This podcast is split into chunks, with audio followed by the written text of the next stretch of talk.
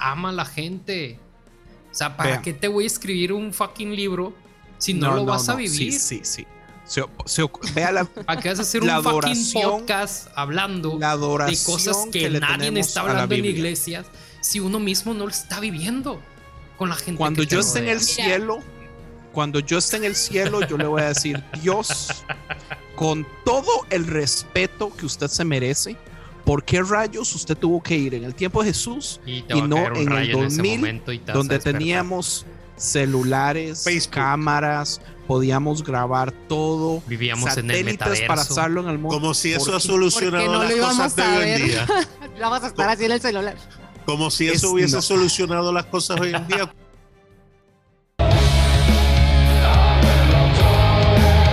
Estás por escuchar el podcast. Dice así.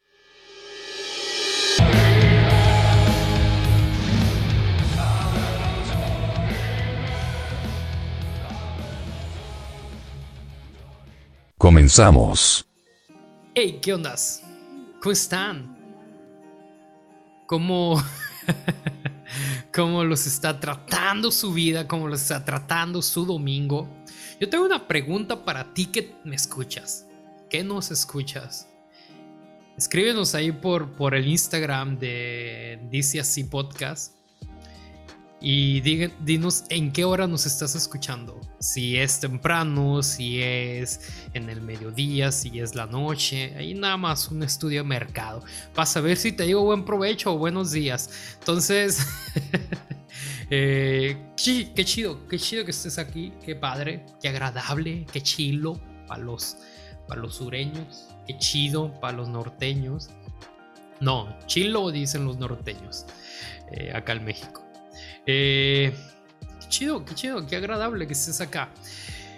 Y seguimos con nuestra invitada, nuestra pastora, nuestra ungida, nuestra nueva matriarca de este podcast, porque tenemos la matriarca Lulu, pero ahora también tenemos a la matriarca Cintia. Entonces, qué bueno que estás aquí. Cuéntanos, eh, ¿cómo te atreves a regresar después de, todas las cosas que dijimos en el episodio anterior? No sé por qué no me he ido a mi casa, la verdad.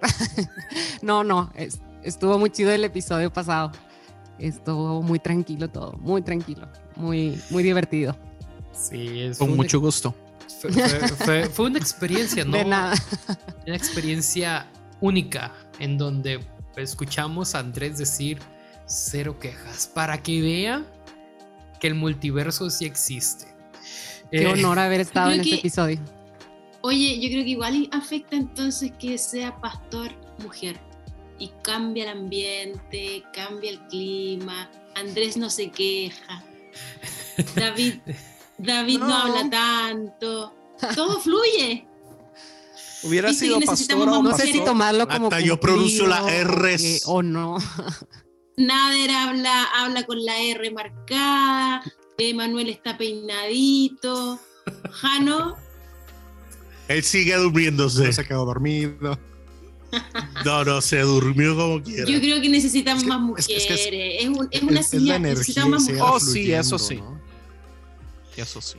Ok. Y pues aprovechando otra vez, como siempre. Lo que, lo que, lo que no quiero, lo que quiero que quede claro es que yo soy transparente, sea mujer, sea hombre, sea pastora, sea pastor o no, yo soy igual. Entonces no es que sea, pastora que yo me porté bien.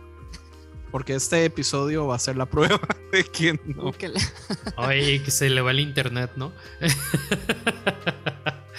eh, pues ya estamos aquí. Y como saben, soy mitad judío, entonces todo lo quiero vender. Eh, eh, qué padre que estés aquí nuevamente. ¿En serio? Rubén. Qué bueno que nos estás escuchando, que estás viviendo la experiencia. Dice así en vivo. Y si ustedes quieren experimentar esta experiencia de, de escuchar realmente las cosas que, que quito o que borro en la edición, es el momento de estar aquí en en nuestro Zoom. Este, pero también es muy padre que Rubén está aquí porque nos aporta con preguntas, nos aporta ahí con, con de momento versículos que los, que los panelistas no se saben y qué chido, qué chido que, que, nos ayudes en este proceso. Y pues nos quedamos y vamos a iniciar con Marcos 6. Yo creo que no sé a dónde vamos a llegar después de lo que voy a leer, pero dice así. Jesús salió de esa región y regresó con sus discípulos a Nazaret, su pueblo. El siguiente día de descanso comenzó a enseñar en la sinagoga y muchos de los que oían quedaban asombrados, preguntaban, ¿de dónde sacó toda esa sabiduría y el poder para realizar semejantes milagros? Y se burlaban, es un simple carpintero, hijo de María, hermano de Santiago, José, Judas y Simón. Y sus hermanos y sus hermanas viven aquí mismo entre nosotros se sentían profundamente ofendidos y se negaron a creer en él. Entonces Jesús les dijo, un profeta recibe honra en todas partes menos en su propio pueblo y entre sus parientes y su propia familia. Y debido a la incredulidad de ellos Jesús no pudo hacer ningún milagro allí, excepto poner sus manos sobre algunos enfermos y sanarlos. Y estaba asombrado de su incredulidad. Les dije que prestaran atención en el versículo, bueno, en el capítulo pasado, en el verso 40, sobre burlas, sobre risas. Y aquí estamos viendo algo semejante, ¿no? En donde que Jesús, por la incredulidad, las mofas, las burlas, dice, aquí no puedo cambiar. Me distraen con su falta de fe. E iniciamos. muy callado. ¿Quieren que empiece yo? Simón. Yo puedo empezar de un solo. Claro. Pero yo tengo un conflicto gigantesco. Yo tengo, además, estábamos hablando de Rob Bell. Eh, no me acuerdo si en el backstage eh, o antes de empezar a grabar o si quedó para el episodio pasado, no me acuerdo. Pero una de las cosas que yo aprendí del reverendo Rob Bell cuando era cristiano y no era un hereje es que Jesús era un rabino. O sea, Jesús fue entrenado, o sea, él, pasó todo el proceso, todo el proceso que los niños tienen que pasar para convertirse en un rabino, eh, los años de experiencia, eso quiere decir que fue discípulo de alguien específico, que estuvo afuera de su casa, porque en ese tiempo los discípulos vivían con, el rabino y con su maestro. Un montón de cosas, pero eh, este eh, capítulo 6 me está diciendo que la gente en su pueblo lo veían como simple y sencillamente el carpintero. Entonces, para mí eso es súper problemático, porque entonces, ¿era Jesús un rabino eh, conmemorado, respetado, que, que, lo querían? ¿O es que el rabino donde creció en otra ciudad? ¿O fue simple y sencillamente un carpintero que trabajó con su papá toda su vida y cuando su papá ya sea que se muere antes de los 30 años o deja a María por otra mujer, que es una de las teorías, pero yo no sé si estamos preparados para esa conversación. Este, él se queda con el negocio del papá. O sea, ¿cuál es? Si Jesús es el, el, ramino importante, o sea, ¿cómo es que la gente no lo respeta? Entonces, para mí es súper complejo esto, porque digamos, eh, no es que Jesús, si no es rabino, me cambia la impresión de Jesús pero hay muchas cosas que yo he entendido por muchísimos años eh, de, Jesús como el rabino, no como el carpintero. Me, doy a entender, creo que hice un desmadre con esa pregunta. Yo sí entendí. Para mí Jesús estaba visitando su tierra no como, ah, voy a, a mi tierra, ¿no? Voy de visita a mi casa, sino que de verdad creo que él iba en condición o en plan de rabino, precisamente como dices, Andy porque iba con sus discípulos, entonces los rabinos solían ir acompañados de su pequeño grupo de discípulos. Era una característica de ellos.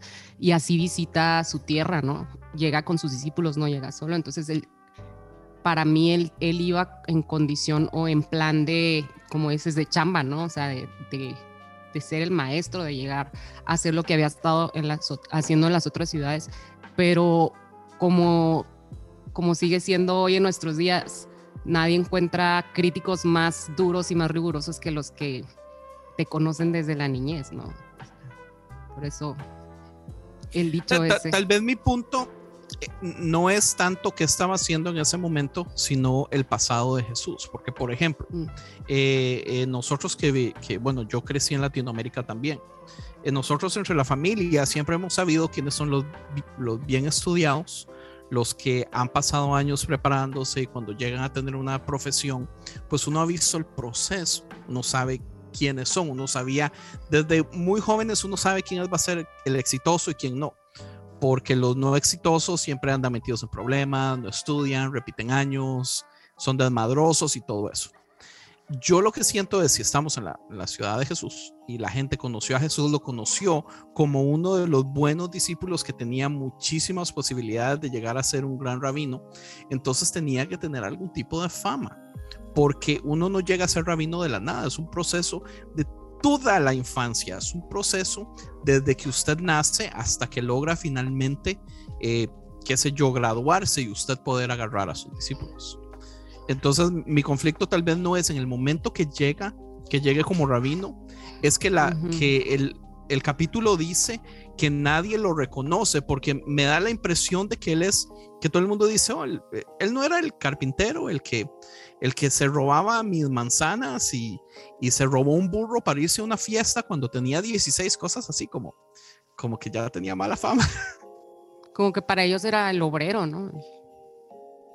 Sí, sí. Y, y no solo eso, sino su, su crítica de carpintero también, o sea, es un, es un asunto social.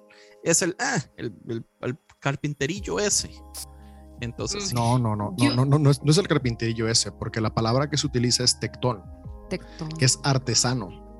Eh, entonces va más allá del carpinterillo Ah, eso es ese. un estatus más arriba. Ajá, ahora, No es menos. no, aquí al- al- al- algo, algo, algo de nuevo importante es recordar el paralelismo entre Jesús y Odiseo. Eh, cuando Homero escribe la Ilíada y la Odisea, él está pensando eh, cómo presentarle a los griegos de una manera muy entendible la perspectiva tanto cultural como espiritual que tenían. Cuando viene Marcos, Marcos aprendió griego leyendo la Ilíada y la Odisea. Entonces Marcos tiene toda esta cultura super plasmada y ahora él quiere hacer lo que Homero hizo para los griegos, para los nuevos cristianos, presentar en su evangelio la cultura y la espiritualidad que van a llevar. Entonces utiliza muchísimos paralelismos de la Ilíada y la Odisea en su evangelio. Y después esto también lo podemos ver con Lucas, tanto en el evangelio de Lucas de Hechos y, y en otras partes, como, como eh, en, el Nuevo Testamento hay siempre un paralelismo muy fuerte con estas dos obras por el peso tan grande que tuvieron. Ya lo mencioné en varios episodios. Y, y en esta parte es, es importante porque al final de cuentas podemos ver cómo también Homero tiene cierto rechazo porque al final de cuentas es importante para que un héroe surja que haya los antihéroes.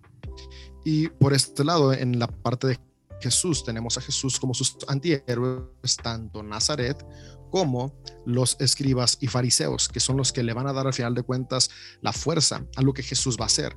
Si Jesús no hubiera tenido personas que se lo pusieran, muy difícilmente podríamos admirar de la manera que admiramos sus enseñanzas, porque si tiene opositores y él continúa enseñándolo, esto muestra la confianza que tiene en su mensaje. Eh, un mensaje que no es probado difícilmente tiene a tener la misma fuerza y validez. Entonces, el autor de Marcos está viendo esto, ¿no? O sea, y, de nuevo está utilizando herramientas literarias, culturales de la literatura que ya existía para podernos presentar a Jesús como el que va a ser. El Jesús de Marcos es un Jesús que está muy inclinado a la escuela apocalíptica. La escuela apocalíptica era una que surgió más o menos en el siglo II antes de Cristo. De hecho, eh, uno de los libros más conocidos apocalípticos que tenemos es el libro de Daniel, que malamente nosotros le llamamos profetas, pero en, en el canon judío no está dentro de los profetas, está dentro de los porque el libro de Daniel no es un libro profético, es un libro apocalíptico. Eh, entonces, a, Jesús, el Jesús de Marcos, está muy enmarcado en esta corriente apocalíptica. Ahora, aunque desde la crítica textual y desde otros evangelios podemos ver a un Jesús como alumno de Iliel por sus enseñanzas, En esta parte se nota que las personas hermanos de Nazaret no lo veían como un discípulo de Iliel o de Samaí o de Gamaliel el Viejo o cualquier otro oráculo importante de los judaítas de la época, porque si lo vieran como alumno de alguno de ellos, pues no hubieran tenido ningún problema. Sin embargo, lo ven como un artesano que sí tuvo influencia, pero aparte de que tuvo influencia, dejó su ciudad. Y, y aquí es la parte donde entra el conflicto, porque un artesano era importante para el florecimiento de la ciudad porque era el que llevaba a cabo las obras de construcción, el diseño de construcción de la ciudad. Y si él se va, porque si regresa es porque dejó de estar ahí. Entonces dejó a su ciudad a la deriva del crecimiento que podían tener. Ahora, e-, eso causa molestias por irse con la corriente apocalíptica. En esa época la corriente apocalíptica no era muy bien vista, eh, porque justamente tal como hoy en día tenían esas ideas del mundo ya se va a acabar, vámonos a Es hacer como- súper excluyentes. Sería Entonces, así como los antivacunas que Ah. le tienen miedo a todo. por ahí más o menos, ¿no? Distinto pro pero parecido, ¿no? Entonces. Entonces, ahora ten- tenemos varios rasgos que presentan a Jesús como apocalíptico, pero, pero al final de cuentas algo que a mí me encanta de los evangelios es que es que es imposible cerrar a Jesús en una sola escuela, porque al final de cuentas representa todas las personas que fueron influenciadas por su mensaje. Pero regresando al por qué vemos un rechazo fuerte en Nazaret de, Jesús es esta, ¿no? Porque lo están viendo justamente como, como esta persona que los dejó, que ahora regresa con sus discípulos y es de, ok, pero ¿dónde fuiste instruido, no? ¿Dónde fuiste enseñado? ¿Qui- ¿Quién eres tú para enseñarnos a nosotros? Pero algo importante aquí que tiene que ver por lo que lo, lo enmarca el evangelista de Marcos es que para la sinagoga, la sinagoga era la protectora de la familia israelita y la familia israelita se sustentaba en la genealogía. La genealogía es fundamental para ellos porque quién era tu padre, quién era tu abuelo, qué tribu pertenecías, representaba el estatus que tenías dentro de la sociedad judaíta. Y parte de lo que hacía la sinagoga era garantizar este orden genealógico, era quienes llevaban los registros, quienes llevaban el orden para que pudiera funcionar su sociedad como ellos lo tenían. Cuando llega Jesús se le comienza a preguntar, ¿no? o sea, ¿tú de quién eres? ¿Qui- qui- ¿Quién es este, no? ¿Qui- ¿Quién es, quién es su padre? Porque al final de cuentas sí se, se, se queda como en, como en el aire, ¿no? Eh, eh, cu- cuando, cuando se burlan, dicen, este es el simple carpintero hijo de María. No se menciona hijo de José. no, no se le dice quién es su papá. Eh, dice hermano de Santiago, José, Judas, Simón. Sus hermanas viven aquí mismo entre nosotros. La, la figura del padre se elimina porque muy posiblemente para el autor de Marcos, el padre de Jesús era desconocido. No se sabía quién era el padre. Y, esto era muy común en los héroes de la antigüedad. ¿no?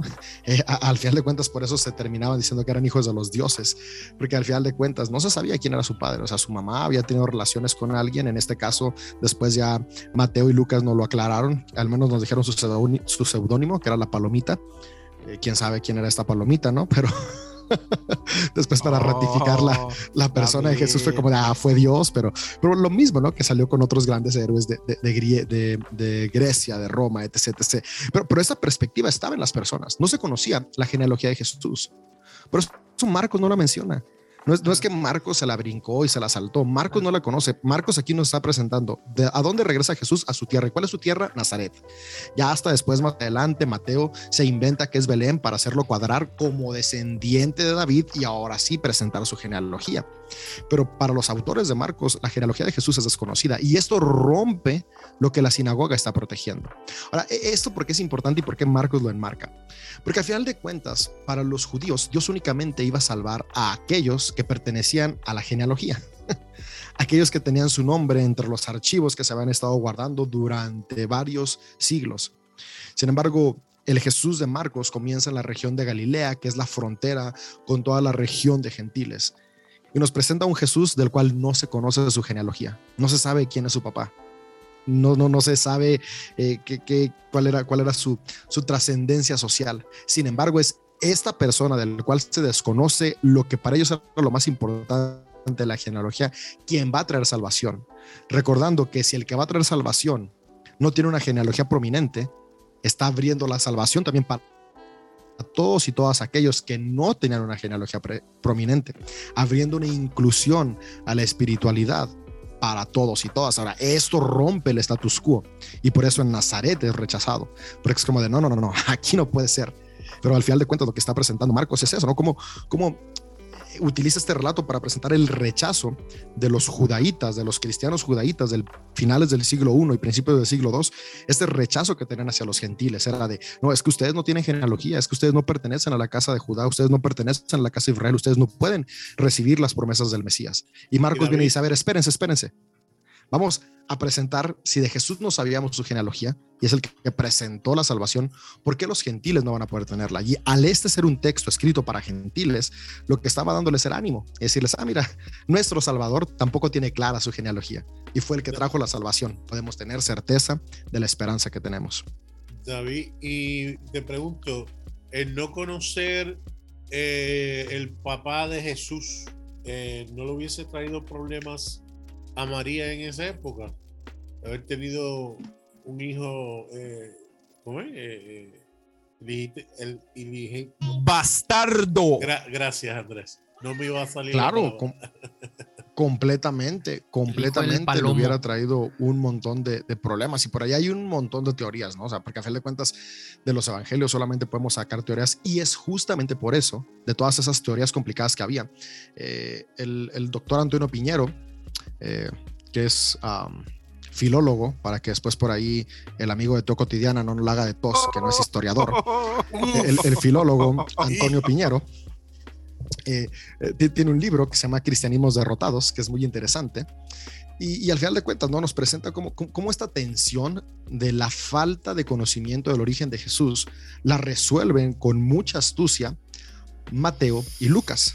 Por eso presentándole y dándole una importancia muy grande a José en, Mateo y Lucas y dándole una importancia muy grande a las genealogías que se contradicen, que no tienen nada que ver la de Lucas con la de Mateo, pero que al final de cuentas la intención de ellos dos era poder resarcir esto que estamos viendo aquí en el capítulo 6 de, Marcos, ¿no? E, e, esa tensión de, no conocer el origen y de los problemas que pudo haberle causado a María, de si le causó problemas como es que tuvo más hijos y, si tuvo más hijos eran del mismo papá, o de, y ahí hay un montón de teorías, ¿no? Que fueron surgiendo y que fueron saliendo, pero que al final de cuentas, eh, muy astutamente, el autor de, de, de Mateo y de Lucas nos trajeron tranquilidad inventándose ahí unas genealogías muy buenas y también diciendo que no eran de Nazaret, sino que era de Belén.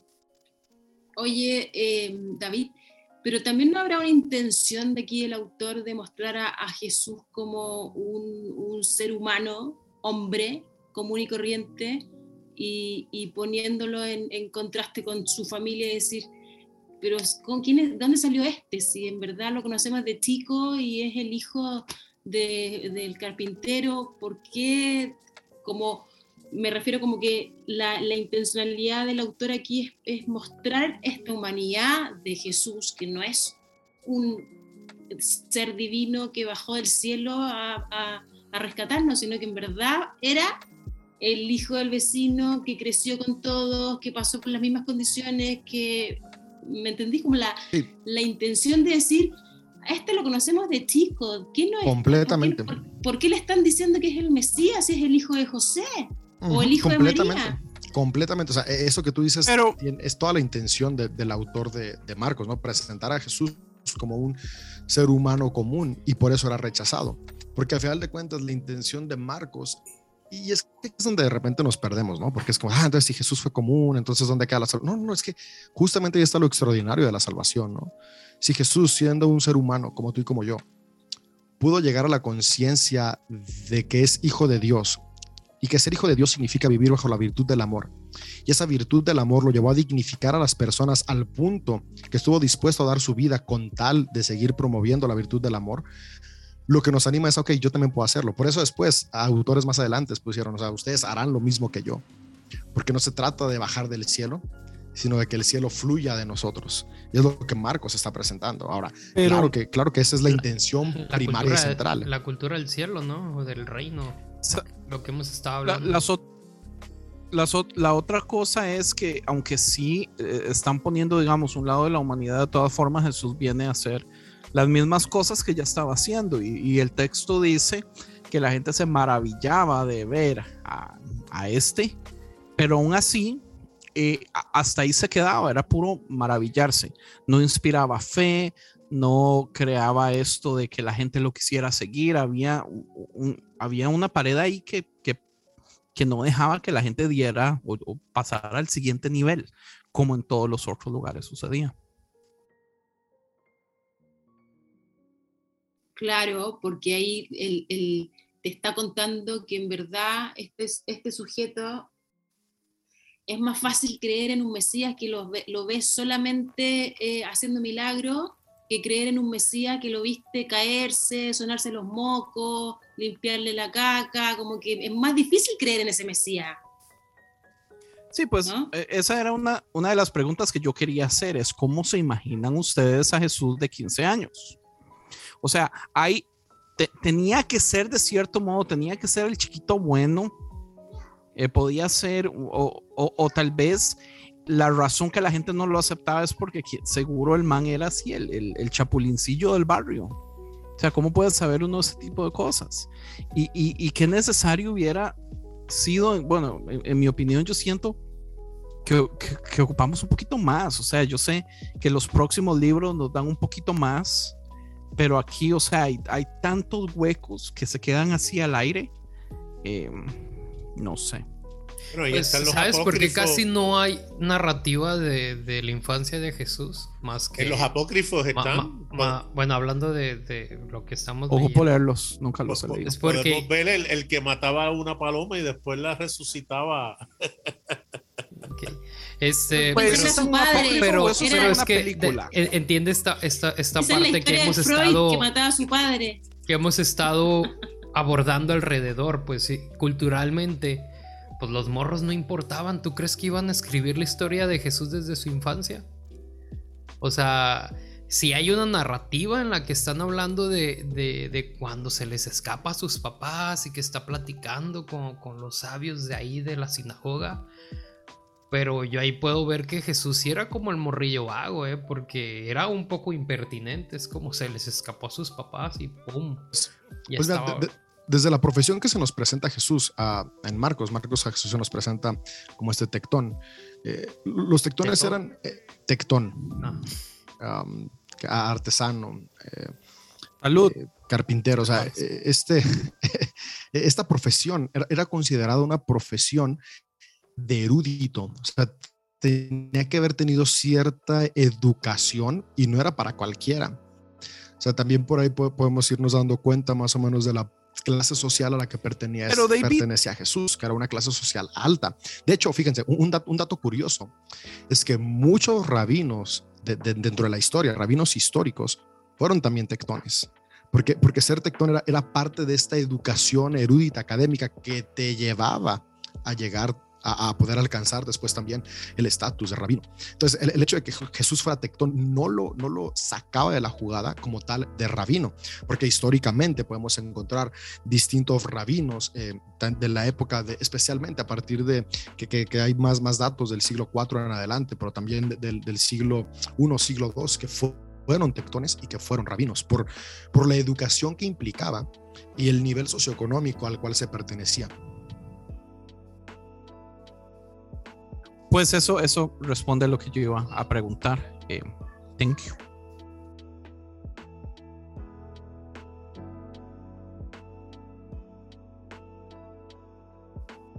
Silencio en la sala. Maté la conversación. Sorry. Mira, y disculpa, lo, lo- lo que había leído era que cuando Jesús tenía cinco años había matado a un niño y después lo resucitó. Eh, fue escrito, aparentemente uno de los apócrifos lo menciona. Sí, en, en- en los apócrifos, ah, ah, algo, por ejemplo, allá lo- los apócrifos sí ya se van a, a- Una de las razones por las que muchos no entraron, ¿no? de los que conocemos, más que ni porque vayan contra los dogmas, muchos es porque se pasan de, de la raya de, de mitológicos, ¿no? Ya, ya le echaron demasiada, demasiada fantasía, justamente con esta intención, ¿no? De- de poder a convencer de la divinidad de Jesús a las personas. Pero algo que me gusta de los primeros cristianos es que no se trataba de convencernos de la divinidad de Jesús, sino de convencernos de la obra de Jesús que estamos llamados a imitar. Entonces, de repente, claro, yo de niño siempre me hacía preguntas, ¿y qué hizo Jesús de niño? ¿Y qué hizo? Pues lo mismo que hice yo. ¿no? Y lo mismo que hiciste tú, lo mismo que hicimos los demás.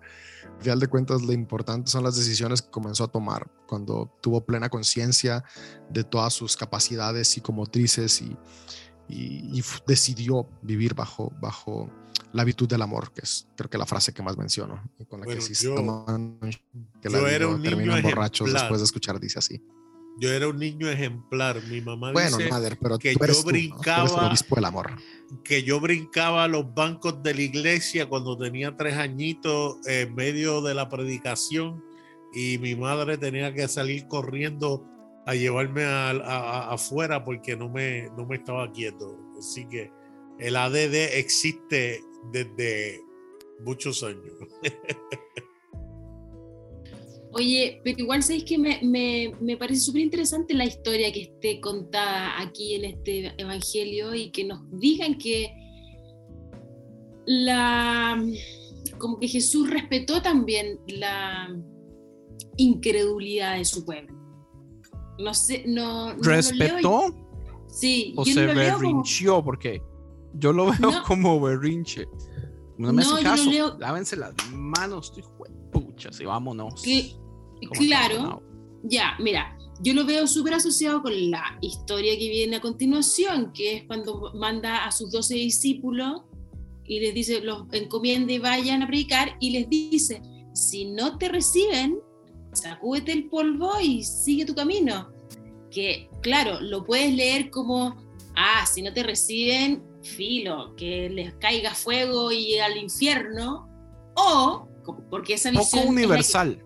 ya, porque esa visión es la que nos han enseñado siempre, ¿o no? Como que si no te reciben acá, condenados ellos y, que, y tú sigue tu camino. Es como Pero- la visión calvinista, ¿no? No estaban preparados para el mensaje.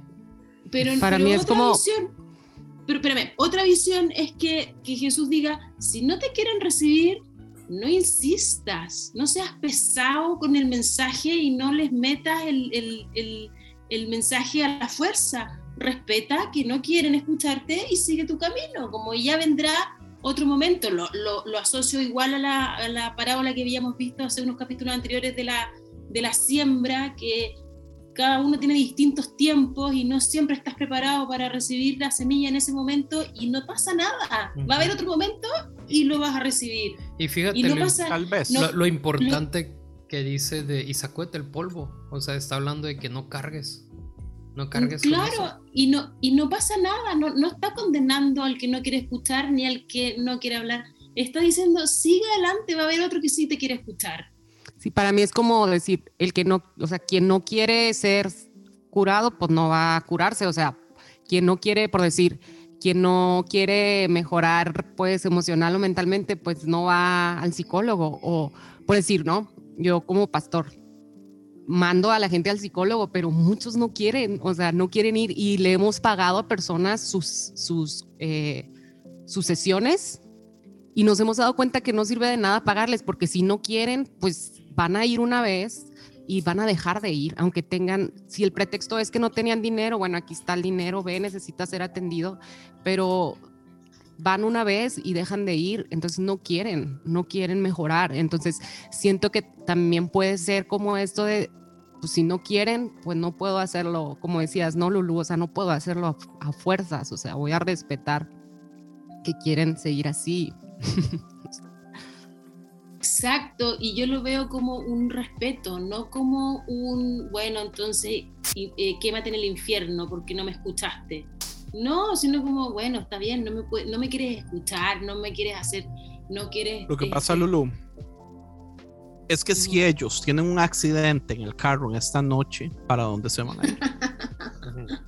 Sí, sí, pero, pero vamos a establecer para efectos de la discusión que todavía hay unos un mensaje de Jesús que va a tener que ver con lo que va a ocurrir en Jerusalén en el 70 AD.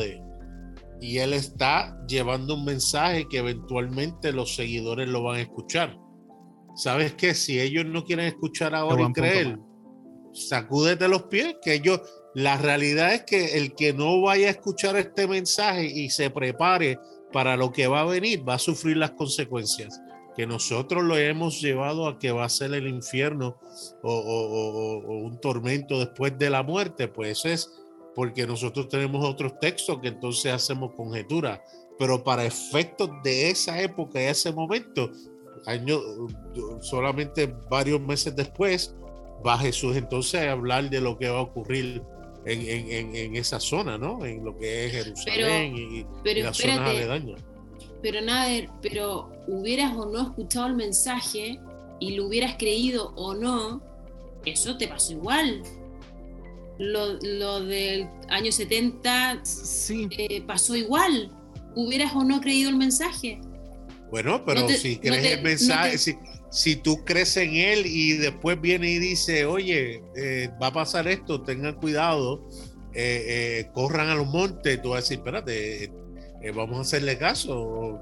Pero el mensaje, pero el mensaje no te salva de eso. Igual te mataron, igual, igual hubo la invasión, igual hubo el, Tal vez el desastre. no salva, pero, pero lo que pasa es que yo aquí tengo un conflicto muy grande, porque yo hubiera deseado que Jesús fuera más específico. Digamos, yo concuerdo 100% con Nader, y ahora, digamos, eso, eh, eso es lo que yo entiendo cada vez que uno ve como que Jesús anda medio apocalíptico y medio, y medio infernal y cosas así, yo ya entiendo que ese mensaje es ah, tirado a lo que le va a suceder a Jerusalén, digamos, en el tiempo, en, en los años 70. Pero digamos, ¿por qué no fue claro? ¿Qué le cuesta ser claro? Si él sabe decir, vean, papitos, en el año 70 vamos a tener una guerra, man, nos va a ir feo. Hay cosas que podemos hacer para evitar, hay cosas que podemos hacer para preparar, ¿no entiende? En vez de venir con, con estas analogías de el monte se puede mover, no, o sea, no, no se pongan esas, o, o decimos las cosas como son, mejor no decimos nada. Eh, me frustra mucho eso. Es que yo creo que su mensaje era mucho más profundo que lo que pasó en el año 70. Yo creo que quizás Jesús ni tenía idea de lo que iba a pasar en el año 70. Sí, bueno, yo no sé, pero digamos, el lado apocalíptico infernal de las palabras de Jesús van muy tirados por ahí. Ahora, obviamente, no es el todo, pero, pero sí yo entiendo, digamos, no hablemos de lo del año 70, hablemos de la libertad. O sea, qué, qué, qué bonitos los mensajes como nos los explica David, como digamos el, el Taquita Kumi o como se diga, eh, es poder elevar la posición de la mujer. O sea, ¿usted cree que Jesús lo explicó de ese modo? Taquitos. No, nadie entendía. Estamos en las mismas. O sea, ¿por qué rayos si tenés un mensaje tan importante, por qué tenés que hacerlo críptico para que dos mil años después tengamos que hacer un freaking podcast para tratar de ver si entendemos después de miles de eruditos tratando de entender lo que está diciendo? O sea, ¿por qué no fue claro? E- Eso es una de las cosas que a mí me frustra tantísimo de la Biblia, que uno dice, "Oh, es que si nos ponemos a estudiar, que ahora en el grupo están hablando de, de la teología sistemática, que es una, Ariel decía, es una herramienta para entender un montón de... Sí, entiende, pero es una excusa para poder tratar de explicar cosas que pudieron haber sido claras y nunca fueron claras. ¿Entiende? ¿Por qué rayos no empezamos desde el principio siendo claros? E- Eso no está en la Biblia, la Biblia nunca es clara. ¿Entiende? Y, y siempre es este proceso de tener que masticar, entender, pero mil mastican y, y cinco entienden. No, 995 no. Entonces, ¿pa- Andrés, ¿para qué sirve? A lo mejor era clara para algunos y esa claridad se perdió No sé. a través del tiempo. ¿Y esto en qué le afecta a Mickey Tal Mouse? vez. ¿Esto en Yo qué le creo- afecta a usted para irse al cielo? man? Yo creo honestamente que, que fue súper claro Jesús y que fue un mensaje solamente. Ama a tu prójimo y ama a Dios, nada más. Todo lo demás fue un agregado eh, humano y que han hecho que se complique el asunto. Pero yo creo que el mensaje de Jesús es súper claro y súper simple y súper complejo a la vez, por supuesto. Pero creo que es súper simple, todo lo demás lo complicamos nosotros. Es que los que lo escucharon en un inicio, para ellos era, o sea, era estar quebrando su propio pensamiento. O sea, por, por mucho que haya sido simple el mensaje de él o lo haya simplificado, imagínate con todas las ideologías que ellos tenían. O sea, es- era un mensaje tan disruptivo, tan diferente a lo que habían escuchado, a lo que habían sido enseñados, que para ellos mismos al plasmarlo en las escrituras, o sea, pudo- pudieron haberlo complicado muchísimo porque él estaba cambiando todo, o sea, él estaba enseñando una forma de vida totalmente diferente. Es como, ¿cómo le iban a explicar con tanta sencillez como él? O sea, puede, para mí puede ser eso, o sea, puede que los, los que lo escribieron, lo que, lo, lo que los, fueron los que fueron comunicando este mensaje, lo pudieron haber realmente complicado bastante, pero yo pienso que, que así como él vivió simple, así mismo debió haber hablado su mensaje. Yo también creo. Es como el teléfono descompuesto al final. Digo, ahí está este dicho, ¿no? De que el sordo no escucha pero bien que compone, ¿no? Una onda así. De... Y yo, yo creo que, que a veces cuando uno está Sí. tratando de explicar una cosa, rodea tanto el tema. Porque de momento... O hacemos complicado lo que es simple nosotros. Sí, y luego debe- debemos entender un poquito... Se están burlando de mí, ¿verdad? ¿no? Sí.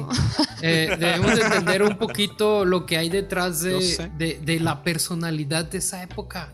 Oye, estamos rodeados de personas petulantes, personas que, que de alguna manera son exclusivas y lo que tú quieras. Y al final sí, Jesús es Jesús, pero la gente que escribió las cosas Pero- pues, pero seguían ¿cómo? siendo humanos, pues. Pero seguían- como de la época, si existe hoy Pero ¿por qué igual. entonces Jesús no escribió lo que tenía el mensaje? Si era universal, ¿por qué no lo escribió para todos? Porque quizás no le interesaba. Porque que- a Jesús le importaba más que, si es tan experimentaras el, el importante, si momento. es la salvación no del lo es. Él estaba enseñando cómo se veía un reino nuevo. Él estaba enseñando cómo se vivía en un reino nuevo. Él no estaba Claro. interesado en hacer libros y escrituras y meterse a las sinagogas y cambiar el sistema. Él estaba interesado y en yo enseñar creo que cómo se vivía la vida cotidiana el nuevo reino. Sí, y porque hay un mensaje detrás de eso, que es como, pues obviamente eran una época de papiros y de puro intelecto y todas esas cosas, pero es como un rollo de, hey, esto se vive, vívelo, ama a la gente. O sea, ¿para Vean. qué te voy a escribir un fucking libro si no, lo vas a vivir? Sí, sí, sí. Se se vea la, ¿Para qué vas a hacer La un fucking podcast hablando la de cosas que, nadie está a la hablando en iglesias si uno mismo no lo está viviendo con la gente Cuando que yo esté en el cielo, cuando yo esté en el cielo, yo le voy a decir, Dios, con todo el respeto que usted se merece, ¿por qué rayos usted tuvo que ir en el tiempo de Jesús, Y, no en el rayo en ese 2000, momento y te vas a donde teníamos celulares, Facebook. cámaras, podíamos grabar todo, Vivíamos en el satélites metaverso. para hacerlo en el mundo? Como si eso ¿Por ha solucionado no las cosas de hoy en día. Vamos a estar así en el celular. Como si Es- eso hubiese no. solucionado las cosas hoy en día cuando cogen información Me y la encanta cuando se estresa el Andrés. Y literalmente hacen lo que quieran con la información que hay. Hay tanta desinformación Claro. hoy en día, Imagínate la, peor. imagina- imagínate la distorsión del mensaje como hubiera sido ahora. Oigan, pero No, porque tendríamos las palabras de Jesús grabadas en video. No, porque te la editan, Ay, te bendito, la la editan y te hubiesen muestran. editado. Ok, ok. Claro. que Yo- yo- yo Jesús yo creo que en, sería el- ochen- en los ochentas cuando no había Photoshop. yo, yo creo que sería el podcast Hay que jamás quisieras todo. escuchar, Andrés. ¿Qué? Creo que tiene que ver un chorro con, tiene que ver mucho con el que quería oír, oía, el que quería vivir, lo vivía, el que quería entender, lo entendía, pero el que ya llegaba con una mentalidad definida y cerrada, o sea, no iba a captar nada de lo que él estaba diciendo. Y, y claro que muchos iban a tratar de poner en papel lo que la su historia, ¿no? Su paso por la historia, pero de que lo hayan captado como él lo estaba diciendo, con todos los sichus que ya trae uno en nuestra cabeza y, todo lo, que no quieres soltar, porque todos tenemos cosas que no queremos soltar, ideas, y llegamos a escuchar a alguien, sea quien sea, ya con esas ideas y con muchas de estas que no queremos soltar, igual ha de haber pasado en aquel tiempo con el mensaje de Jesús. Sí, sí, o sea, Yo, yo Es buen creo, punto. yo creo que honestamente que, que Jesús, Andrés, no, no, no vino a, a mostrarse a sí mismo. Yo creo que vino a, a- a modelar Ya. cómo se vive, cómo se es un verdadero ser humano. Y, y lo que él, creo yo, que lo que fue haciendo fue como destapando los canales de cada uno para encontrarte con tu ser divino, con tu ser espiritual. No creo que Jesús entregó algo concreto a nadie. Yo creo que Jesús solamente alumbró lo que ya existe en cada persona. Y Es lo más, sigue haciendo. yo- encomendó, encomendó él que se pusiera en papel y en escrito su vida. No, Porque tampoco estaba interesado en que lo Yo- siguieran. Sí, es un buen punto. Yo creo. Aquí es donde no se Yo- quería ser famoso. Imagínate que en cada una de estas historias decía, no le cuenten a nadie, no me, no le hagan, no me hagan fama, no quiero ser el Mesías y el rey Oiga, de todo. No, Pero yo, yo, yo creo que es mucho más grave que eso, porque eh, y esto obviamente hay quien pudiera eh, argumentarlo y estar en desacuerdo. Pero cuando tú buscas cuando Jesús le decía, y el reino está entre vosotros, no estaba diciendo en ningún momento que estaba entre vosotros, estaba diciendo está en ustedes, no entre. Y es totalmente distinto cuando le dejabas ver, mira, esta es la realidad de ustedes, esto es lo que son. Y hoy en día estamos, eh, eh, estamos viviendo como si estuviera a la distancia o al alcance cuando realmente está dentro. Mm. Y lo que tenemos que hacer es reflejar Ajá, y vivirlo.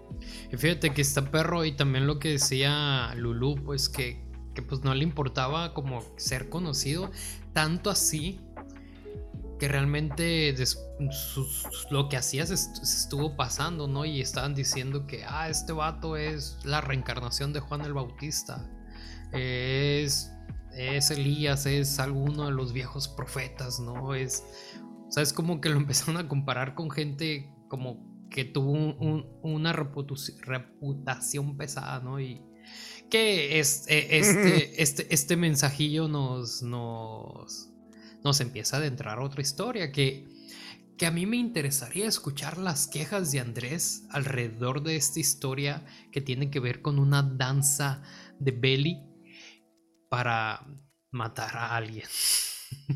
Pero también no sé si ya está David aquí para que nos pueda iluminar con sus, sus datos del mar muerto acerca de la muerte de Juan el Bautista.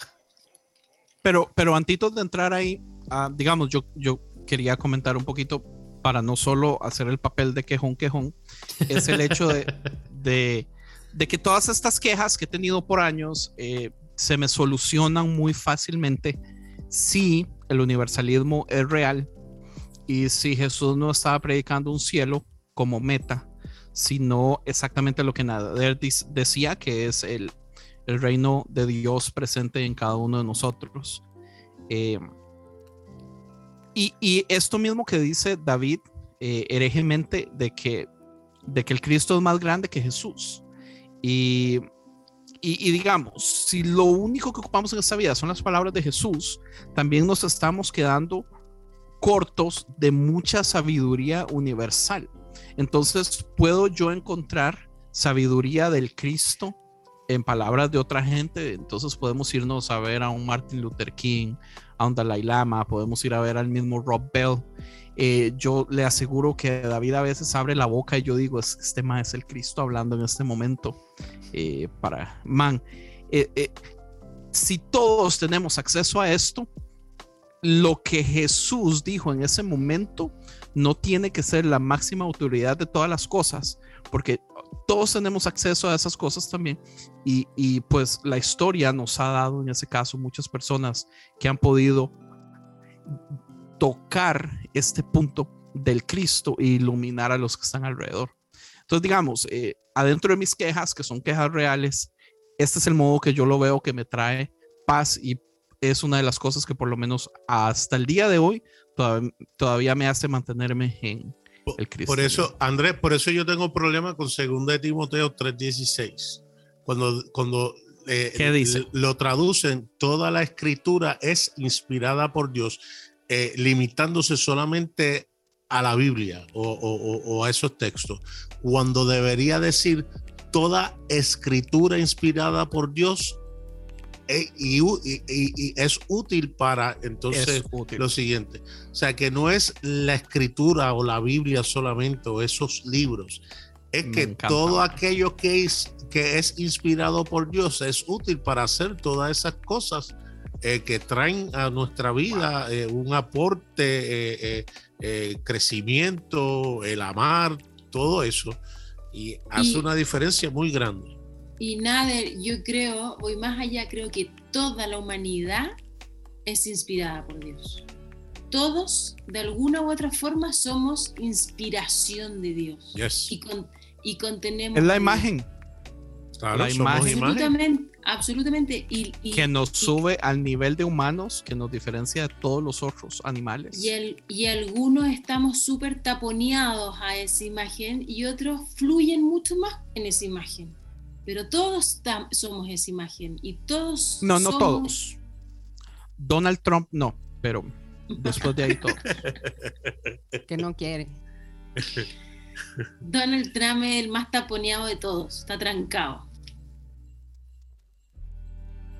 Pero yo creo que a eso vino Jesús, a, destaparnos, a mostrarnos cómo eh, sacarnos los tapones de los canales de, divinos y, y finalmente todos podemos tener estas palabras de vida que tiene Jesús.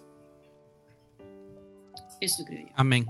Nader, ¿usted eh, ya es universalista o todavía no? Lo único que impide que yo sea universalista es el, determin- el determinismo.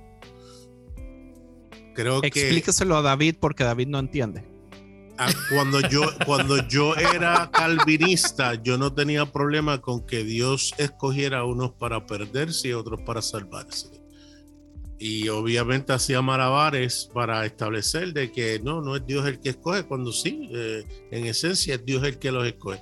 Si Dios escoge a todos a que sean salvos también, entonces nuestra libertad para escoger, entonces no, no, no existe, no es real. Ahora, ahora, que yo creo que como dice Brad Jersak, y lo dice de una manera tan pss, eh, brutal, hermosa, cuando aquellas cosas que eh, eh, eh, esos filtros que, que- tenemos nosotros por las experiencias de nuestra vida, cultura, historia, ya no estén, que estemos libres para tomar una decisión real sin ningún tipo de, de velo que, que esté frente a nuestros ojos, ¿quién no va a decidir por lo precioso y lo bello que es Jesús cuando no haya filtro alguno? Así que, ah, que habrá alguien que decida que no lo quiere, que no quiere experimentar ese amor. Mira, posiblemente un fariseo, un religioso de hoy en día, eh, un, un ultraconservador fundamentalista. A lo mejor esos son los que nos cojan. Pero, Pero- eso es lo pero- único que impide.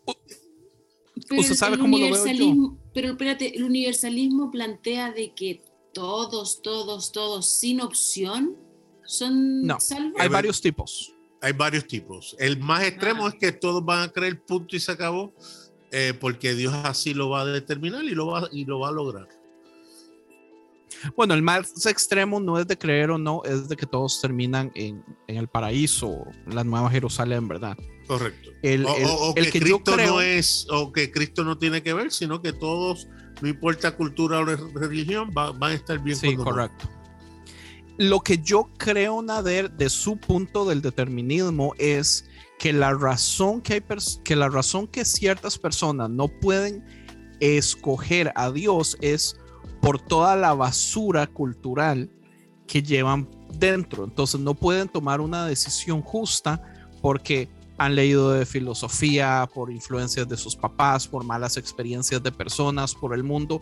Son muchas cosas que están interrumpiendo tener la libertad. Pero digamos, si Dios agarrara a todos los humanos y les borra la memoria y los pone en un white void como en The Matrix, donde solamente usted y Dios, sin memoria de sus tíos, de sus libros, de sus escuelas, de sus documentales, de sus maestros, de sus universidades ni nada, y Dios les explica la realidad del mundo a ellos, nadie puede decir que no. Ah, Entonces, excelente. la razón- Pero va a ser libremente escogido por aquellas personas que no tengan Oh, libremente. filtros. Claro, no, eso no tengo problema con eso. Correcto. Pero si el, decimos el punto que, es, que, que lo van a hacer porque él lo determina sin la- el ejercicio de esa libertad, ahí es donde yo tengo problemas. Ujú. Sí, sí, yo tampoco creo eso. El asunto es que para mí poner a todos los humanos a decidir Dios o no Dios después de las influencias que han tenido en sus vidas o sus experiencias o las cosas que han aprendido, es súper injusto porque no todos están a los mismos niveles intelectuales, no todos están a las mismas capacidades de poder entender De acuerdo. o leer o aprender y todo eso. Entonces, no sería justo que solamente nuestra experiencia de 80 años en este planeta, en Do- el año que nacimos, en el país que nacimos, con la cultura que nacimos, sea suficiente para usted poder Do- simple y sencillamente escoger sí o no. Do- doy un ejemplo rápido y, y- y creo que lo dije, no sé si aquí o en el podcast con Pastor Javier.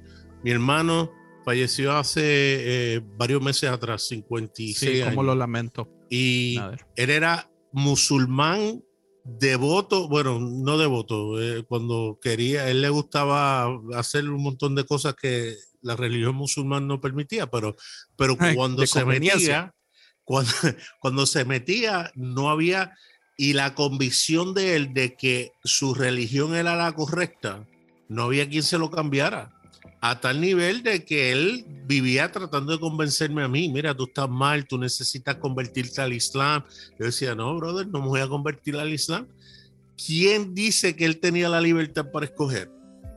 Si él pensaba realmente como pensamos miles de cristianos, que si creemos otra cosa nos vamos a rostizar en el infierno, así él también creía que iba a tener unas consecuencias. Si él creía otra cosa, él no tenía la libertad para escoger. Ahora que no está en este plano, ustedes me van a decir a mí que cuando abra los ojos y vea es- e- e- esa figura que es amor pura, no va a responder afirmativamente a favor de ella.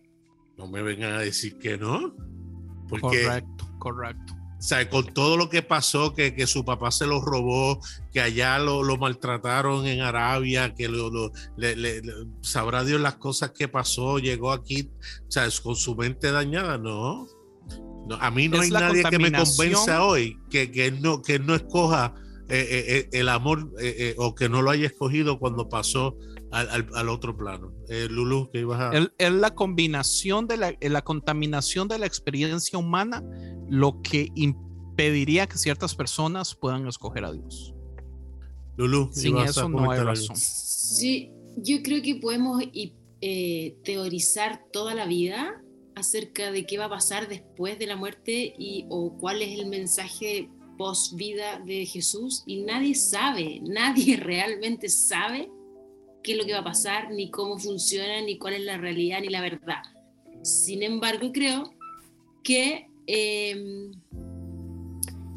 que si, la, que si tu, tu teología o lo que tú creas de, al respecto del tema te lleva a no mirar con amor a cualquier otro, a no respetar, a no abrazar, a no eh, eh, tener compasión y cuidado y amor como lo tenía Jesús, entonces desecha esa teología. Me, me- A me la despierta- basura. me despierta mucha, mucha sospecha y mucho rechazo los, los cristianos que se afirman tanto a esta certeza de lo que va a pasar después y, y son capaces de condenar a su prójimo porque no están creyendo lo mismo. Me despierta mucha sospecha, como que qué Jesús están leyendo o, o a qué Dios están creyendo, porque no, no, no coincide con el modelo de Jesús. Sí, bueno, que crean en, en- en Mahoma y que andas a saber tú que la, la- forma de, de entenderlo de Mahoma era o, crees como yo o, o te vas al infierno, no sé. Pero Jesús no mostró ese camino, no mostró esa, esa ruta. Entonces, independientemente de lo que creamos, de lo que vaya a pasar, creo que lo que hacemos hoy día con lo que creemos, con nuestra teología, qué es lo que se traduce en nuestro comportamiento, es lo importante. Eso quería decir. Amén. A mí me pasa lo mismo Es- con los cristianos que siguen a Trump. No sé a qué Jesús están leyendo. Pues al que les enseñaron sus pastores y los pastores es a los que sus pastores les enseñaron.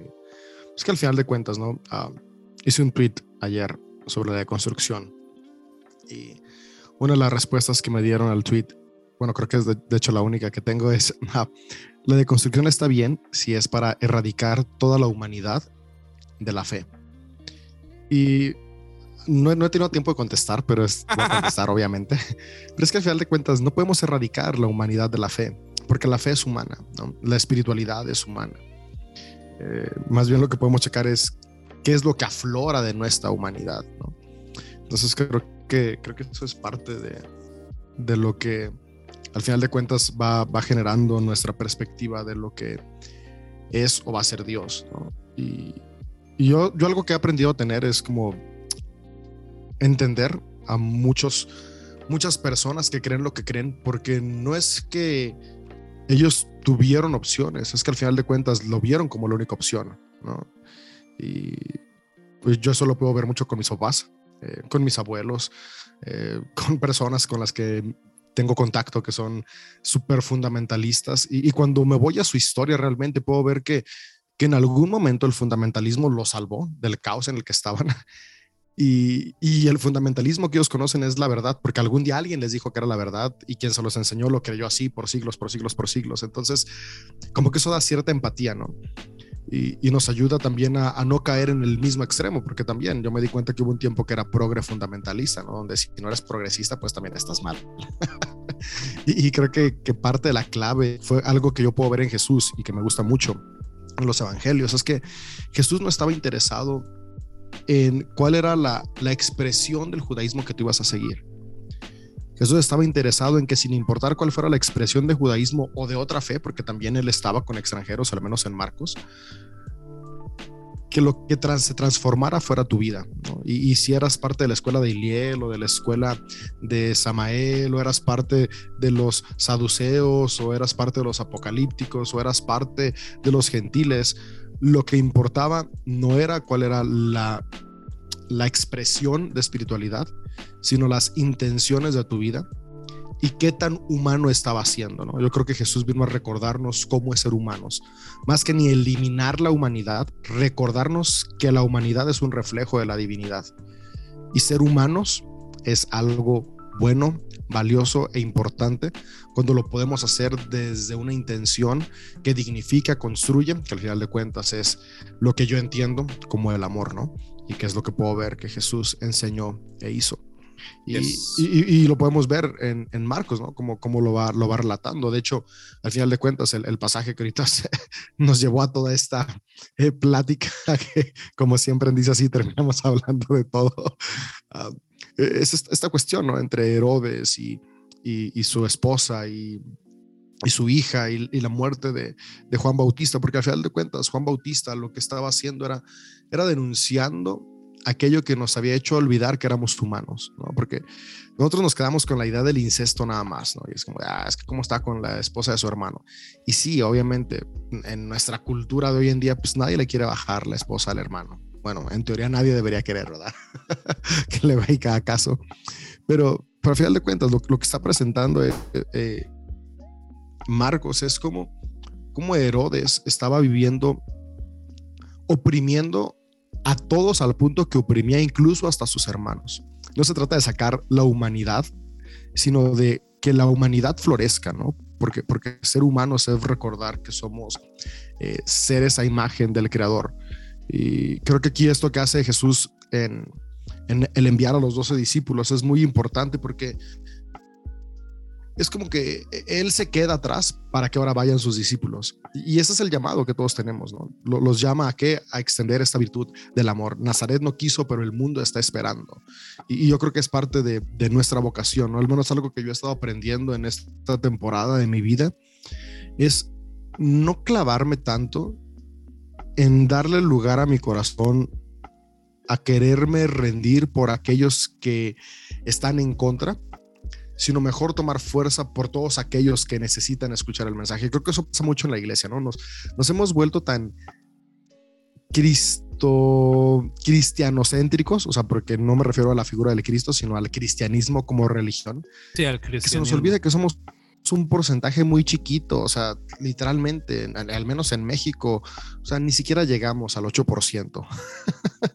Los cristianos evangélicos como tal. O sea, si hablamos como cristianos, de como hecho, ser, incluyendo a nuestros hermanos católicos y los demás, pues somos un gran porcentaje, pero, pero, pero nos, nos, nos, clavamos pero tanto solo en, por el en, catolicismo. Ajá, nos clavamos tanto en querer decidir cuál es la mejor denominación, cuál es la mejor expresión, que, que ahí perdemos esta parte de la humanidad, ¿no?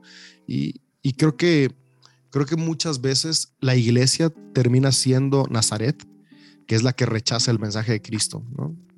Muchas veces el dogma y la doctrina termina siendo este Nazaret que dice, hey, ¿quién eres tú con esas ideas? ¿no? ¿Quién eres tú para decir que vamos a amar a todos? Eh, ¿Quién eres tú, Jesús, para decir que la mujer tiene un lugar? ¿Quién eres tú, Jesús, para decir que la comunidad LGBTQ tiene un lugar? No, no, no, eso no nos gusta.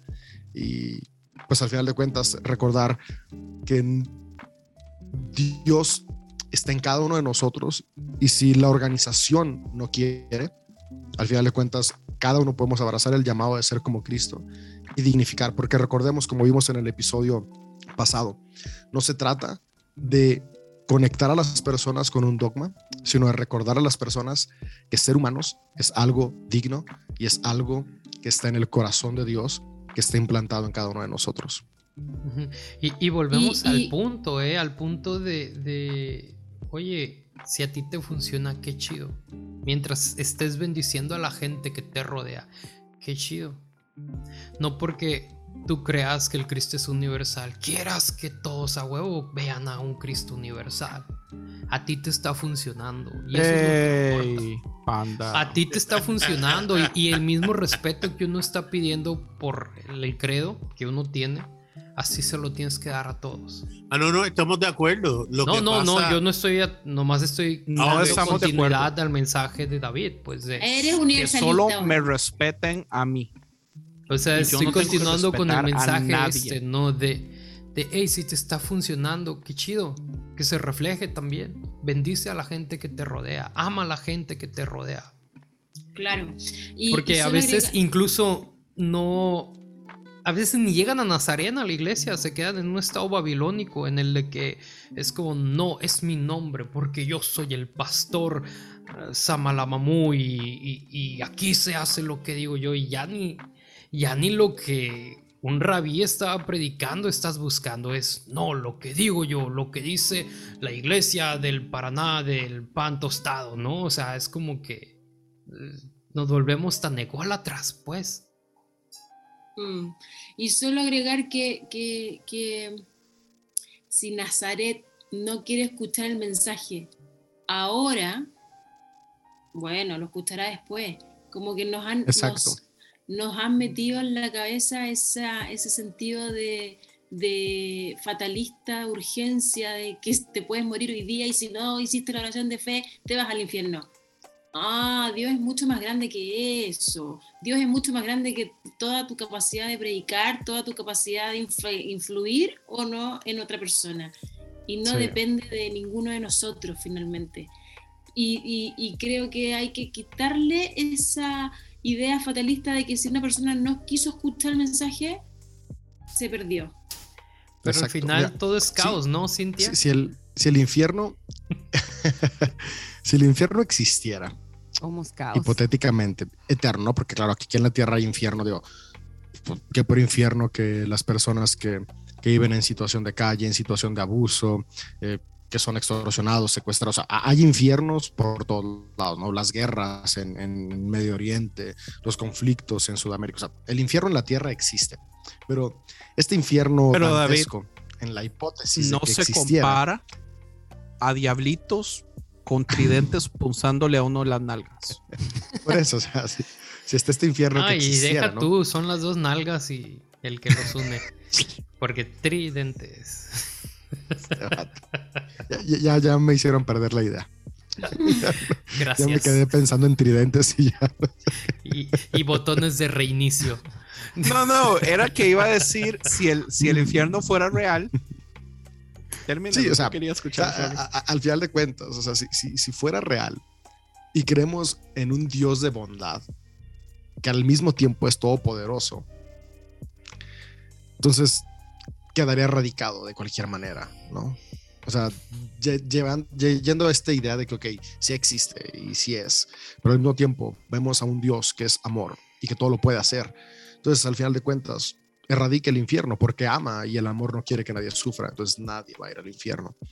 Entonces, creo que, creo que utilizar el infierno eterno como un medio de manipulación ah, ya es un discurso tan choteado, porque lo hemos usado por más de dos mil años los seres humanos, que será bueno irlo cambiando, ¿no? Y en lugar de darle tanto énfasis a la consecuencia ficticia, con una buena intención, por ejemplo, o sea, yo platicaba con mi papá y mi papá me decía, es que mira, o sea, por ejemplo, mi papá, mi abuelo era alcohólico, ¿no? Y eso, o sea, mi, mi, mi papá cuando vio esto, o sea, eso lo, lo incentivó a dejar el alcoholismo.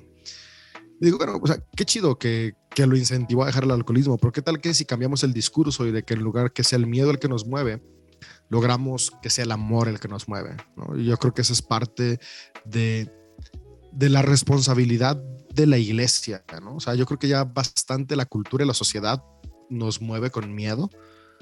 Ah, o sea, simplemente esta pandemia COVID es más que ejemplo suficiente de ver cómo, cómo el, med- el miedo movió masas, movió economías, movió todo, como para que la iglesia siga con ese mismo juego, ¿no? Yo creo que La cosa es que ahí- tenemos que romper. redefinir el amor, ¿no? Que el amor se responde con amor. Entonces, lo que sucede es que creo que por esto, por esto la, la iglesia o la religión ha usado el miedo, porque para empezar tenemos ya bien distorsionado el, con- el Conveniente. concepto del, del amor. Entonces, ha sido más fácil que enseñar a amar, ha sido más fácil controlar a través del miedo. Entonces, Claro. eh, necesitamos reaprender a amar y a responder al amor con amor. O sea, que el amor se responde, que no nomás lo recibes, sino que de vuelta lo das a quien te ama y a quien no te ama. O sea, y, pero se nos olvida, o sea, se nos ha olvidado y, y por eso el discurso ha cambiado al miedo y al control. Es porque al final el miedo es el, es el evento nexus del ego. Es más fácil, Entonces, es como la- el camino corto. Esto me está acordando del el trilema de Epicuro, que dice al punto uno es, si Dios no puede prevenir el bien, entonces no es todopoderoso. Si Dios no quiere prevenir, perdón, si Dios no quiere prevenir el mal. Si Dios no quiere prevenir el mal, entonces no es eh, Bueno. Y si Dios no puede y no quiere, entonces, eh, No es Dios. ¿qué estamos haciendo adorando a este man? Sí, cuando, cuando tenía siete años discutí ese trilema por primera vez con mi abuelo materno. Mi abuelo materno no fue una persona agnóstica eh, prácticamente toda su vida y le aprendí demasiado. Y, y él, con él platicaba mucho de, de filosofía, de religión y de cosas así. Y ese trilema siempre era como algo que platicábamos. Y me acuerdo la primera vez que, que lo comentó con mi papá, no, mi papá así como de, no, no, no, es que Dios es todo. Y yo como de, "Mm". pero sí. Ah, David, ah, que- te eh, acabo de decir que no. Es que no hay problema. Tres Oye, puntos. hay gente que su teología es tan, eh, ¿verdad? Ya tan eh, metida dentro de lo que creen, es que no, no lo ven y no tienen problema con ese Dios que es capaz de amar, pero también destruir y mandar a matar. O sea, no tienen problema con eso. Han hecho Ujú. paz con eso y, Sí, ¿sabes? Eh, eh, Retomando un poquito lo que decía Cintia y todo lo que han dicho todos ustedes de, de por qué el miedo. Pues es que hasta que no queramos sacrificar el- ese miedo que nos rige, o sea, hablando de que somos seres de ego, y el ego es un resultado del miedo. Entonces, claro, estamos familiarizados más con el miedo porque el amor, ¿a qué nos lleva? A dar nuestra vida por los demás. Y no quieren eso. A entregarnos, a sacrificarnos. Sí, morir a uno mismo para que los demás vivan.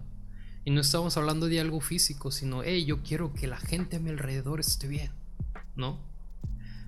Pero nos da miedo. Y el miedo nos rige. Ojalá no fuera así. Ojalá el miedo no nos rija. Pero está ahí. ¿Qué Yo, vamos a hacer? yo de un solo les digo que solamente a mi esposa y a mis hijos amo para dar mi vida a nadie más. No, y, y está bien, o sea, yo, yo creo que también e- esa parte de, del dar la vida por los demás también se ha llegado a, a idealizar a un punto no Ujú. sano, ¿no? Un extremo. Sí, o sea, sí, yo creo sí, que, la idea creo no que es, es parte no de... es insano. Ah, Ajá, bueno. y- Sí, y hablar de y- sacrificarse a uno mismo no tiene que ser como de darte y ponerte en la cruz literalmente. Yo ya estaba de- de- pensando. De responder, es ser- más es ser bien. embajador- embajadores de la Ah, bueno, paz, bueno. más que nada. Yo, yo siempre llevar lo la que paz. recuerdo en esa parte es- Dona un riñón, lo que no dones los dos. Sí, sabes, ama a todos como a ti mismo. O sea, para yo poder amar a otros me tengo que amar a mí. Ahora, la diferencia entre amarme a mí no es que a- ahorita hablaba Ems del ego, ¿no? El ego no es ni malo ni bueno. Es simplemente lo necesitamos, es lo que nos tiene acá en vida. El problema es cuando el ego es lo que nos controla, se transforma en egoísmo. Entonces, ego sano es necesario. Es el amor propio al final de cuentas, lo necesitas pero no tiene que controlarte y dominarte, porque si te controla y te domina, pasas del amor propio al amor exclusivo de uno mismo. Y ahí es donde se comienzan a dañar las cosas. Entonces tengo que amarme a mí, me amo a mí, pero también amo a los demás. Del amor y el valor que me doy, lo tengo para poder vertirlo en las personas que están a mi alrededor. Pero luego nos pensamos ¿no? y nos equivocamos en esa parte sacrificial de no me cuido, no me amo, no me intereso por mi vida porque tengo que darlo todo por los demás. Y pues creo que al menos a mí me tocó mucho verlo en las cuestiones del pastorado de las décadas pasadas, ¿no? Como, como pastores eran, me sacrifico por el evangelio y no duermo, no como, no trabajo, descuido a mi familia, pero es por la causa de Cristo, ¿no? Y creo que ahí es donde tenemos que, que recapacitar y repensar Sí, mucho esta que- parte de, de lo que es sacrificar. Yo creo que por eso esas, la palabra de sacrificio, sacrificarse por el otro, así como que causa Sí, como sa- que claro. esa impresión, ¿no? Porque Oye, definitivamente, porque se ha usado, o sea, Sí. se ha usado pa- de manera enferma, o sea, te descuidas, te, te alejas de tu humanidad, o sea, de verdad. Jesús vino a, a hacernos humanos, a recordarnos qué es la humanidad y, y usar estos términos de manera incorrecta nos ha llevado a, a ser menos que, o sea, menos que humanos, ¿no? Entonces yo entiendo por qué como la aversión a, a estas palabras que se han utilizado bien mal. Yo brinco inmediatamente para que quede claro, no hay ninguno de ustedes por quien yo daría mi vida, por más que los ame. Pero también me frustra mucho porque, por ejemplo, el, el imperio ha utilizado esta ah, arma para, para crecer. Entonces, digamos, eh, en Estados Unidos una de las cosas más increíbles para mí es con la facilidad que la gente dice, yo estoy dispuesto a dar mi vida por, por este país, por la nación. Y uno lo ve, digamos, yo soy de Costa Rica, en Costa Rica no hay ejército, entonces yo no entiendo cómo hay gente que se puede meter a su ejército y realmente dar su vida por su país. Para mí eso es una estupidez. Sí, yo siempre le he dicho a, Pero a ya mi para- esposo, si, si Ian, mi niño que es, es americano, le digo, si Ian quiere, o sea, que, que estudie y que se dedique a lo que sea, menos que se meta al Army o al Navy o nada de eso. Ahí sí no lo voy a dejar, o sea, no. Yo no creo que yo voy a Ahí dejar sí voy a controlar y manipular. Muy bien, muy bien, Sin. No, no lo Ser coercitiva en su máxima Sí, sí, sí. potencia. Andrés, Ay, sí. pero, pero Andrés, escúchame, yo creo que tú sacrificas dos, tres, cuatro horas de tu tiempo, de tu vida, cada dos semanas para eh, expandir un mensaje que crees que le está haciendo bien a otras personas. Si eso no es un amor Ah, sí, amén. desinteresado, si eso no es un amor desinteresado, si eso no es un sacrificio Ah, y darse sí. por el otro, no sé qué es, porque creo que es parte de, está en el- ese fluir de no querer hablar para ti mismo, ni buscar tu propia ego, ni beneficio, ni, ni privilegio. Estás hablando porque crees que tienes un mensaje que le va a hacer bien a otro. Y eso creo que es parte del sacrificio y del amor al prójimo y del, Sí, sí, es cierto. y del fluir de la, de la... Y es más, creo que si Jesús hubiera venido hoy día y no hace dos mil años atrás, el ser humano ya no existe, se hubiera autodestruido. En su, ego- Y, y sabes en su- en egoísmo y en su, en su ¿Usted sabe qué? egolatría. Y- y El egoísmo es una herramienta perfecta, pero es un pésimo, pésimo maestro. Pero ¿sabes quién tiene una definición interesante sobre lo que es el amor fuera del sacrificio? Es Rubén. Entonces yo quisiera escuchar lo que Rubén nos, nos tiene que decir acerca de, de su definición del amor hacia, hacia Rubén, cuéntenos su historia de amor, por favor. Yo la conocí en mazo. Era una noche de octubre. Nada. sí, el- eh, pienso que el amor que el amor ágape que Jesús menciona o que el escritor de Juan menciona en 3.16 tiene que ver más con el empatizar con el sufrimiento de las demás personas.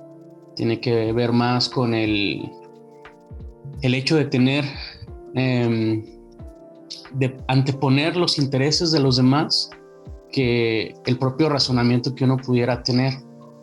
Porque cuando ponemos adelante de, de, nuestros propios intereses el bienestar de los demás, creo que ese es un verdadero sacrificio, es, una, es un amor que va a sobrepasar intereses propios, el egocentrismo, el, el yo, y va a poder ayudar a las demás personas. Entonces, eh, propiamente Dios hizo esto por medio de la figura de Jesús, pero eh, es algo que nosotros podemos tener como ejemplo, un amor incondicional y un amor que sobrepasa los intereses propios.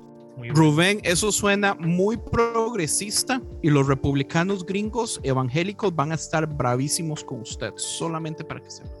Los republicanos imaginarios que nos escuchan. pues nos quedamos con, con esa, esa perspectiva tan interesante que nos plantea Rubén acerca de, de lo que se está tratando el amor ágape. Y me gusta esta parte, ¿no? En la que en sí no es tanto el sacrificio, sino de la empatía. Que tiene que ver un poquillo con un sacrificio, ¿no? Porque es como, hey, tengo que pensar en los demás. Entonces está chido, ¿no? Pero hemos llegado al final de tu estudio bíblico favorito. Y no nos vamos a ir sin antes agradecer a Rubén por habernos acompañado en este en este día tan espectacular. Y a nuestra invitada, que es Cintia. Entonces, para aquellos perdidos, dinos, ¿dónde podemos encontrar lo que estás haciendo? ¿Cómo te podemos localizar? ¿Cómo te podemos escribir o te podemos stalkear? ¿Qué ondas? Cuéntanos. Sí, me pueden encontrar en Instagram, seguramente. Eh, eh, mi Instagram personal es Cintia, C-I-N-T-Y-A-R-U, Cintia Ru. Y los, las cuentas de mis dos podcasts es Valientemente Podcast, podcast que tengo con Maggie, y Somos.caos Podcast, es el otro que tengo yo personal. Entonces, gracias chicos por invitarme, lo disfruté mucho. No, gracias, gracias por, estar con nosotros. Sí, sobre todo gracias por estar aquí con nosotros y aportarnos tu sabiduría, tu, tu poder pastoral femino. gracias por ser esa sacerdotisa. No, no, no, no. Ay, no, no. Stop it. Oh, no, no es para tanto. Así empiezo a decir todas las, todos los nombres del Antiguo Testamento, ¿no? Eh, hey, qué bueno que estuvieron aquí, qué bueno que llegaron hasta acá y quiero decirte que compartas este episodio y el anterior y todos y etiqueta a tu pastor favorito. Etiqueta nuestra cuenta de Dice así podcast. Eh, de, de, hecho, creo que dice así John Pot. Sí, ¿no? Este, Andrés. No me acuerdo. Ahí pongan Dice así podcast y les va a aparecer. Este, pues yo no tengo otra cosa más que decir que gracias por estar en esta emisión, gracias Lulu, gracias Andrés, gracias Nader, David, Rubén Cintia. Que Dios los bendiga. Y tú que estás en casa, que esto te esté funcionando para llegar al siguiente nivel de intimidad con el Padre. Entonces, Dios los bendiga, sean felices, provecho y disfruten de no sé, de ahora es domingo de que de lasaña. Hey, sí, disfruten la lasaña y la pizza. Dios los bendiga. Bye. Yo quiero, yo quiero pedirles perdón que en un episodio solo tocamos 13 versículos. déjalo que fluya, déjalo que fluya. Perdonado eres, hijo mío. Bye. Oye, Cintia. Dime. Eh, ya terminamos, ¿verdad? Esto fue una producción de podcast cristianos en español.